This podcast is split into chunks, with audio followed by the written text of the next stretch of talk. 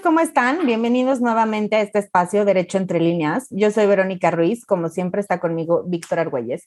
Y el día de hoy nos acompaña nuevamente Jessica Everson. Ella es abogada en Takimoto Cortina Farelli Asociados. Y vamos a continuar un poquito eh, con el tema eh, migratorio, ¿no? O sea, después de nuestro último podcast, eh, muchísimas gracias a la gente que nos hizo llegar sus dudas y pues consideramos que más vale la pena platicar con la experta que nos resuelva nuevas dudas. Y Jessica, buenas noches, ¿cómo estás? Víctor, ¿cómo estás? Hola, Vero, buenas noches. Jessica, bienvenida. Hola, ¿cómo están? Muchas gracias por, por invitarme otra vez, Víctor, Vero. Gracias. gracias a ti. Y porque ustedes lo pidieron, ya está de vuelta. Y pues bueno, vamos a darle. Eh, con este tema de, bueno, la última vez que nos visitaste estuvimos platicando, pero ahí muy por encima, el tema de la doble nacionalidad. Entonces creo que por ahí vienen las dudas de, de, nuestro auditorio y queríamos saber, bueno, entonces si nos puedes platicar qué es exactamente la, la, doble nacionalidad, o sea, qué requisitos o si realmente es tener dos pasaportes o tres o cuatro, no sé, y entiendo, ya nos habías comentado que en México sí está reconocido, o sea, sí se puede tener otra nacionalidad. Entonces, ¿cómo funciona esto? Bueno, eh, la nacionalidad mexicana se obtiene por dos vías.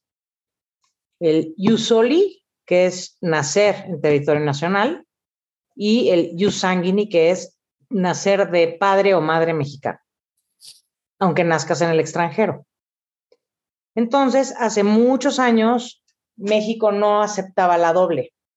Incluso, eh, bueno, pues si tú nacías de padres mexicanos y nacías en el extranjero y tenías otro pasaporte, antes de cumplir 18 años te obligaban a que renunciaras a una de las nacionalidades que tuvieras para que te, si te quedabas con la mexicana, entonces te daban un certificado de nacionalidad, sacabas tu pasaporte y demás. Ahora ya no.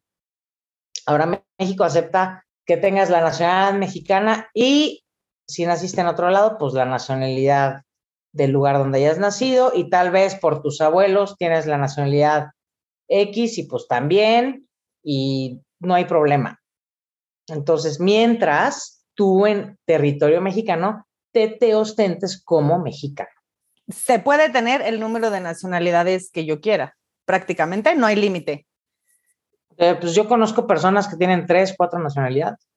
Ok, perfecto. Y ahorita que nos dices que siempre y cuando tú al estar en México eh, te ostentes como mexicano, ¿qué pasa si yo vivo, no sé, en cualquier país de territorio Schengen, ¿no? En Europa. Y tengo esa doble nacionalidad, vivo allá, perfecto. Y vengo regularmente a visitar a mi familia y entro con mi pasaporte de la otra nacionalidad, porque pues mi marido, mis hijos y todos tienen la otra nacionalidad y yo entro como extranjera. ¿Qué pasa? Eh, no pasa nada porque lo único, la única diferencia es que, bueno, si tú entras con tu pasaporte mexicano, no te dan visa de turista y tú puedes estar aquí el tiempo que tú quieras, como, como lo estás tú, lo estoy yo. O sea, no tenemos un tiempo límite para como mexicanos estar aquí. Pero si tú entras con un pasaporte extranjero, te tratan como turista. Y entonces te dan una visa de turista. Y volvemos al tema del podcast anterior, donde pues te dan máximo 180 días, pero a veces no te dan esos 180 días, sino que te dan menos, ¿no? Justamente uno de los ejemplos que yo ponía es, eh, pues mi mamá no vive aquí, ¿no? Y mi mamá un día vino a arreglar unas cosas y supuestamente se iba a quedar por cinco días y pues ella, porque no quiso entrar como mexicana, presentó el otro pasaporte, porque no se le pegó la gana y le dieron, o sea, ¿a qué viene arreglar los asuntos cuando se va el domingo? Pum, le dieron cinco días. Entonces, y lo peor fue que no se fue en cinco días, entonces tuvo que pagar 500 y tantos pesos para que le, para tener el derecho a poderse ir, porque pues se ostentó como extranjera y como extranjera la tratan. Entonces, esa es la, la gran diferencia, ¿no? De, de, de, de presentarte, ostentarte como extranjero o mexicano este, cuando entras. No pierdes tu nacionalidad mexicana porque, a ver, la pierdes cuando eres naturalizado. Ok, o sea que no tienes derecho a la nacionalidad por alguna de estas Yusanguini y Yusoli, sino que la tramitas posteriormente, como platicamos en nuestro podcast anterior. Exactamente, exactamente. Entonces, bueno, en realidad, efectivamente serían tres formas de obtener la nacionalidad mexicana, ¿no? Yusanguini y Yusoli, naturalización. Pero como cuando tú tramitas tu nacionalidad mexicana por naturalización, ahí sí hay ciertas reglas. y tú en territorio como mexicano naturalizado tienes que ostentarte como mexicano. Siempre, no tienes opción. Siempre. En contratos, en compraventa de, de inmuebles, siempre aquí eres mexicano. Y esa nacionalidad mexicana por naturalización sí te la pueden quitar, pero eso es mediante un juicio. Eh, eso está complicado, pero está, está previsto en la ley. Ok, y por ejemplo, si yo vengo, ok, eh, entro como extranjera en este mismo ejemplo que te pongo, ¿no? ¿Qué pasa con mis derechos de ciudadanía, no? O sea, vamos a suponer que yo viví hasta los 25 años en México y entonces pues tengo mi credencial para votar y tal. Si yo entré como extranjera, pierdo los derechos de ciudadanía, o sea, es decir, por ejemplo, si coincide que estoy aquí en las elecciones, si entré como extranjera con mi pasaporte de otra nacionalidad, ¿puedo de todas maneras votar? ¿Puedo celebrar de todas maneras algún contrato de compraventa? ¿O si entro como extranjera ya me fregué y hasta la próxima vez que entre yo como mexicana? Si tu INE está vigente y estás en la lista nominal, ¿por qué no podrías votar? Okay. El INE, el INE, ¿qué es lo que te pide? Tu credencial de elector vigente y que estés en la lista nominal. Pero ¿cómo vas a ver el INE que tú estás aquí con una visa de turista porque entraste como gringo? Pero ojo aquí, porque se supone que tú en el Consulado de México puedes tramitar tu INE. Y entonces, si tú en el Consulado de México, en el lugar donde, donde residas, tramitas el INE, o sea, no, no vas a poder, no, no podrías votar aquí porque no estarías en la lista nominal. Por eso hay voto en el extranjero. Claro. Ahora, sí, Sí conozco gente que vive, que vive en otro país y viene tan seguido que aquí tramita su INE. Y lo tiene en casa de sus papás o donde sea, y pues si estás en la lista nominal, ¿por qué no, por qué no podrías votar? Claro que puedes votar. Y para otros contratos como, eh, no sé, que compras un inmueble o así, o sea, no importa tampoco que hayas entrado como extranjera porque tienes esta doble nacionalidad. Tú tendrías que tener una identificación mexicana o el INE o el pasaporte o tal vez la cédula profesional, yo qué sé. Pues si no la tienes, pues el, el problema es que si tú te ostentas como, como extranjero en la compraventa de un inmueble, pues se complica porque tienes que pedir, por ejemplo, un permiso a relaciones exteriores para adquirir inmuebles como extranjero. Y lo que comentábamos el otro día, no puedes comprar en este, cualquier terreno, lo que sea, cerca de la playa. Tienes que, tienes que, que, que, pagar, que tener un fideicomiso si eres extranjero y tienes que pagar. O sea, eh, ser extranjero eh, para ciertas cosas no es tan práctico en México para, para, para, este, para realizar ciertos actos no es tan práctico, como por ejemplo comprar inmuebles. O sea que lo, lo, ideal es, si traes la doble nacionalidad, entonces mejor entra con la de tu país. Bueno, si eres mexicano, entra así, no te evites eh, problemas, que no te estén limitando ahí los días, etcétera, y así puedes realizar cualquier tipo de operación como o acto o lo que sea, como si fueras mexicano. Exacto. Exacto, eso es lo más práctico. Ahora, por ejemplo, ¿qué pasa con una niña? Vamos a hablar de la nacionalidad, no sé, por decir, eh, una pareja de japoneses que está en México que tiene hijos mexicanos Muchas veces ellos no entienden por qué tienen que sacarle el pasaporte mexicano al niño, si él también es japonés. Pero ¿cómo le vas a sacar la forma migratoria a un niño que nació aquí, si es mexicano? Sí, ya lo habías dicho, ¿no? Nace aquí, tiene su acta de nacimiento. O sea, recuerden que para bien o para mal la nacionalidad mexicana es irrenunciable. Oye, y por ejemplo, ya volteándolo, o sea, sí tengo la nacionalidad mexicana y alguna otra, ¿no? Entonces voy a ese país de mi otra nacionalidad. ¿Hay algo que yo tengo que hacer aquí en México? O sea, algún trámite, algún aviso, algo?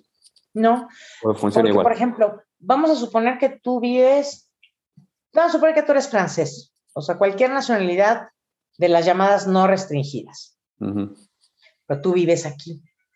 Pero tú vas a entrar a Estados Unidos, tú vas a viajar a Estados Unidos. Entonces, en Estados Unidos, los españoles, los franceses, los ingleses, los japoneses no necesitan visa simplemente tramitan una cosa que se llama esta, la pagan y entran.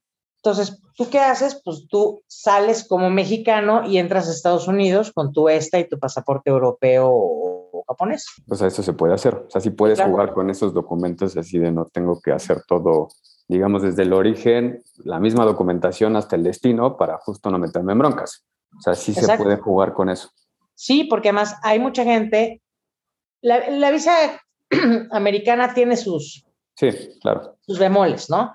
si tú ya tienes, eh, si tú, tu primera visa para Estados Unidos la tramitaste como mexicano, ya está muy difícil que puedas sustentarte con otra nacionalidad al entrar.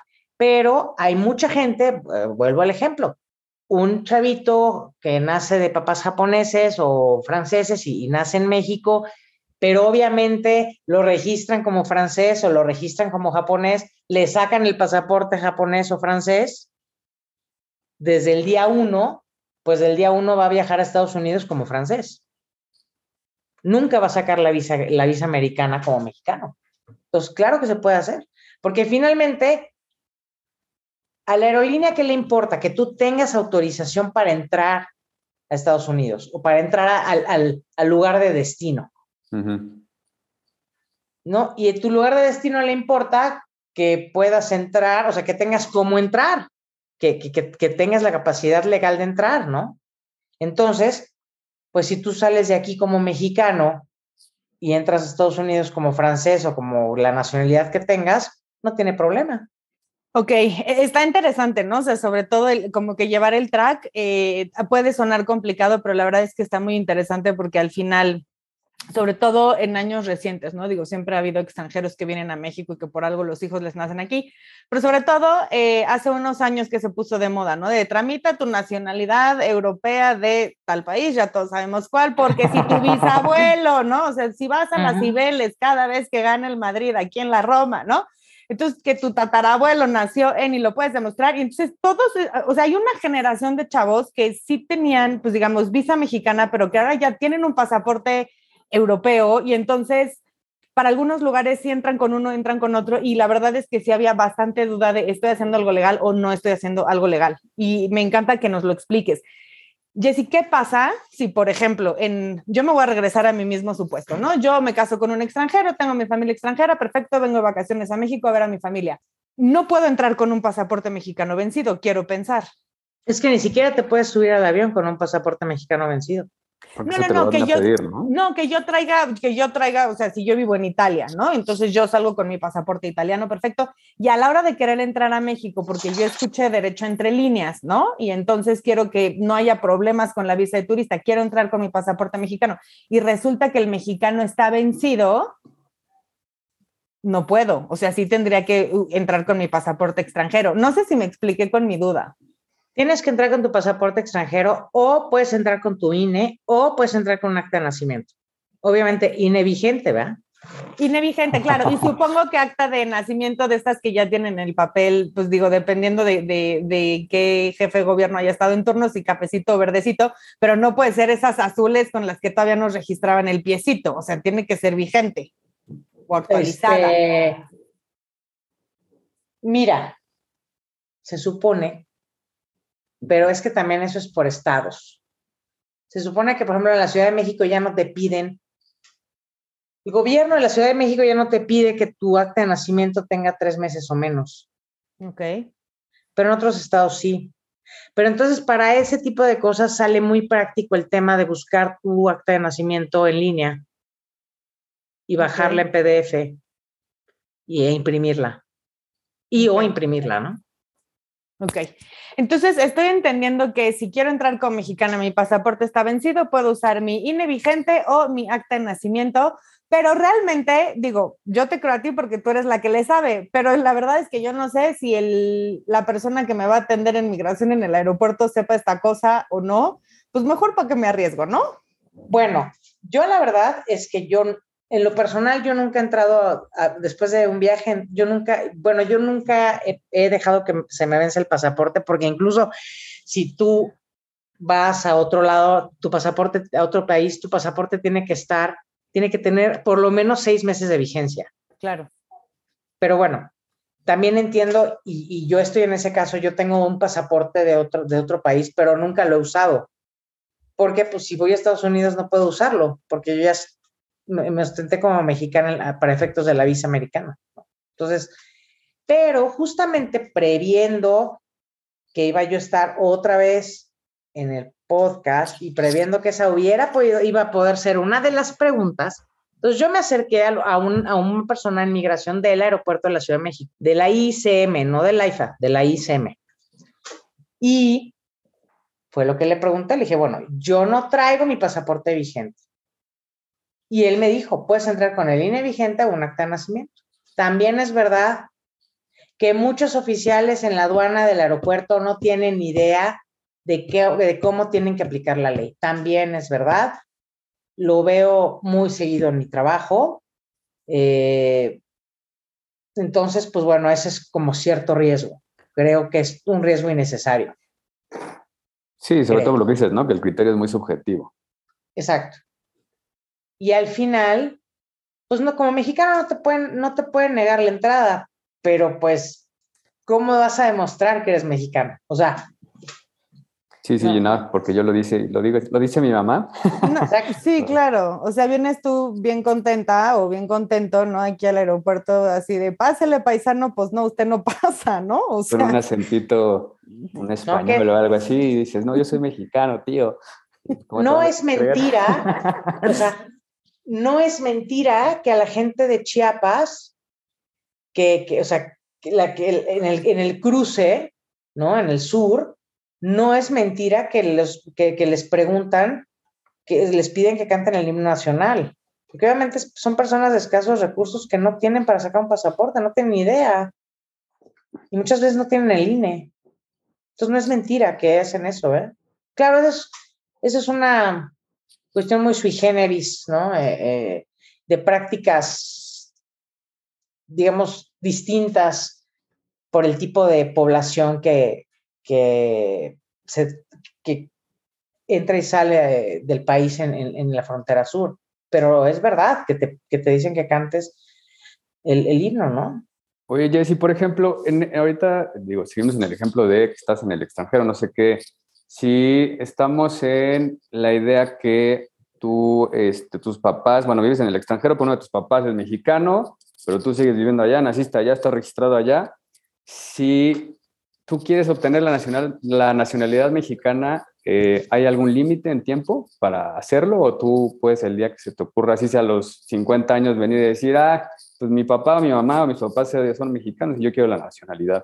No, no hay límite de tiempo. Porque hay mucha gente que no lo sabe, ¿no? Hay cosas que todos sabemos que hay secretos, secretos, ¿no? Entre comillas, que se van descubriendo conforme va pasando el tiempo, ¿no? Y, y hay mucha gente que incluso cuando, que hace muchos años, bueno, yo creo que todavía se da esa práctica, pero gente que nacía en México y luego se iban de mojados a Estados Unidos y en Estados Unidos este, tenían hijos, los registraban en Estados Unidos y luego regresaban a México a registrarlos. No hay límite de tiempo. Y tus hijos también son mexicanos, aunque nazcan en el extranjero si yo nací, si yo nací en, eh, si yo nací en el extranjero, pero mi mamá es mexicana, yo tengo derecho a la nacionalidad mexicana. Sí hay países que tienen límites, que te dicen, segunda, o sea, si los abuelos son, los hijos son y los nietos son, más allá de los, de los nietos ya no. México no tiene, que yo sepa, eh, esa, ese límite. ¿eh? Oye, Yes, y para cerrar, em, pues obligados, obligados, asumo que no estamos, pero es tú dirías que es prudente tener de cualquier manera todos nuestros documentos eh, en orden, ¿no? Sí. Y vigentes. Sí, porque todos los, los aquí, los abogados presentes, sabemos que todo derecho trae aparejado una obligación. Y como mexicano tú tienes la obligación de votar. O sea, es un derecho, pero también es una obligación. Yo sí creo que es importante tener el pasaporte vigente, el INE vigente, sí, sí lo creo. Porque además esos documentos te sirven para otras cosas. Vamos a suponer que, que tú tienes inmuebles en México y los tienes aquí y los rentas o los tienes abandonados, lo que sea. Y cuando y tú falleces, vives en el extranjero, falleces en el extranjero, pero tus hijos quieren recuperar lo que tienen aquí. Pero ¿qué pasa cuando llegan aquí y no hay testamento o el, tu nombre en la escritura está mal o el nombre está mal en el acta de nacimiento. Te piden documentos para hacer ese tipo de correcciones, ¿no? En el registro civil te piden documentos para corregir tu nombre. ¿Qué presentas? Sí, puedes presentar certificado de primaria y puedes presentar la fe de bautismo. Y, y, ¿Quién tiene el certificado de primaria? A la mano. No. Bueno, sí, igual y yo también, ¿eh? Pero, o sea, pero porque eres abogado, pero... Sí, eh, exacto, una persona... yo también tengo la, caja de los documentos, ¿no? Pero, normalmente ni sabes... La famosa caja, claro, claro. Sí, claro, pero, pero porque somos abogados, o sea, eh, eh, nacimos con ese, con ese gen del, del orden y la obsesión en muchos temas. Pero una persona que, una persona, voy a, voy a utilizar la palabra común con todo respeto, es una persona que no tiene conocimiento de la ley y que no acostumbra a guardar documentos, ¿qué hace? O sea, tienes que tener algo, algo vigente para, o sea, para hacerte la vida más fácil y hacerle la vida a, a, tu familia más fácil también. Entonces, pues sí, yo sí tendría vigentes los documentos y yo, o sea, les diría, pues si tienen hijos en el extranjero, o sea, hijos nacidos en el extranjero que tienen derecho a nacionalidad mexicana, pues igual y no les afecta nada no tenerla, pero probablemente sí. a menos que haya una razón de peso, ¿no? O sea, si realmente hay alguna, algo que te, sí, que te, te motive a hacerlo, pero si tu vida no, nunca ha estado aquí, digo, ahí sí no, no veo razón, ¿no? Exacto. Ahora, también, obviamente, vuelvo a lo mismo, derechos traen aparejadas obligaciones. Por ejemplo, ah, eh, por ahí, servicio militar, ¿no? Una de las causales señaladas en la ley para que estés exento de la obligación de hacer el servicio militar es que tengas otra nacionalidad. Entonces tampoco es tan complicado obtener la nacionalidad mexicana si tú puedes comprobar que tienes otra nacionalidad. Mucho más fácil de lo que nos podríamos imaginar, ¿no? Entonces, pues más vale tener las cosas en orden, hacerlo bien. Em, uno nunca sabe si tiene ahí una tía perdida que le puede dejar ahí un, guacalito, ¿no?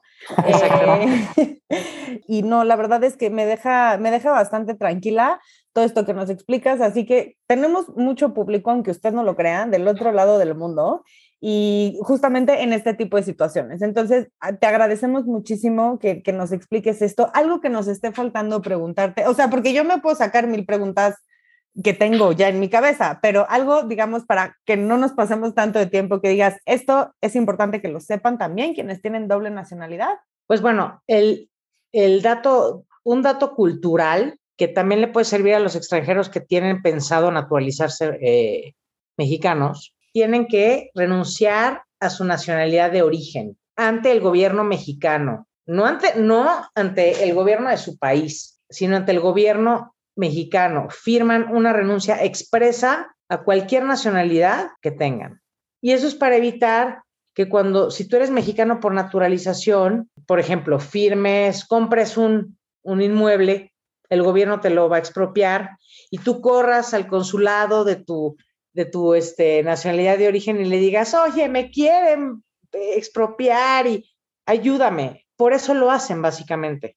Okay. Eso es para aplicar, digamos, la cláusula calvo, que es lo que, lo que es que tú no pidas ayuda a, otro gobierno cuando el gobierno del país del que adquieres la nacionalidad te esté eh, Cobijando. Infringiendo, infringiendo tus derechos, ¿no?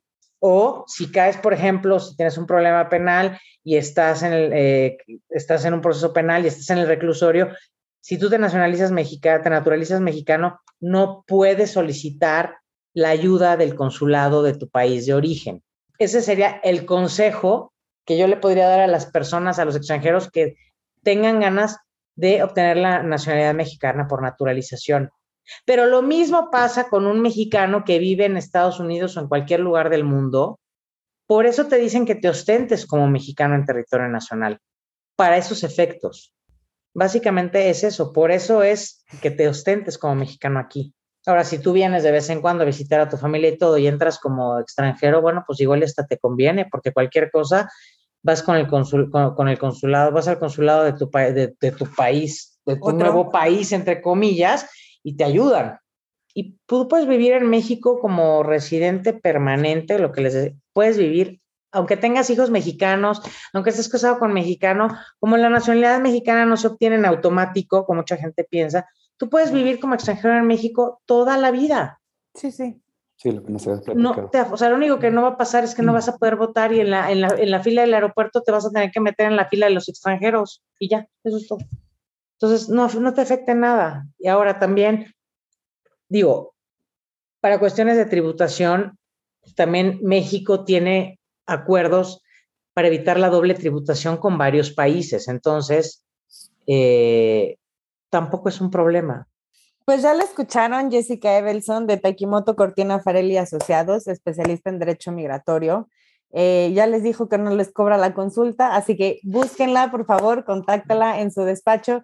Jessy, muchísimas, muchísimas gracias otra vez. Seguramente me voy a quedar pensando, Víctor, lo mismo, y en un tiempo te vamos a decir, tenemos más dudas, por favor, regresa. Regresa. Esta es tu casa y bueno, pues muchísimas gracias a todos los que nos escuchan, sobre todo a los que nos escuchan del otro lado del charco, y pues bueno, esperamos contar con ustedes para la próxima.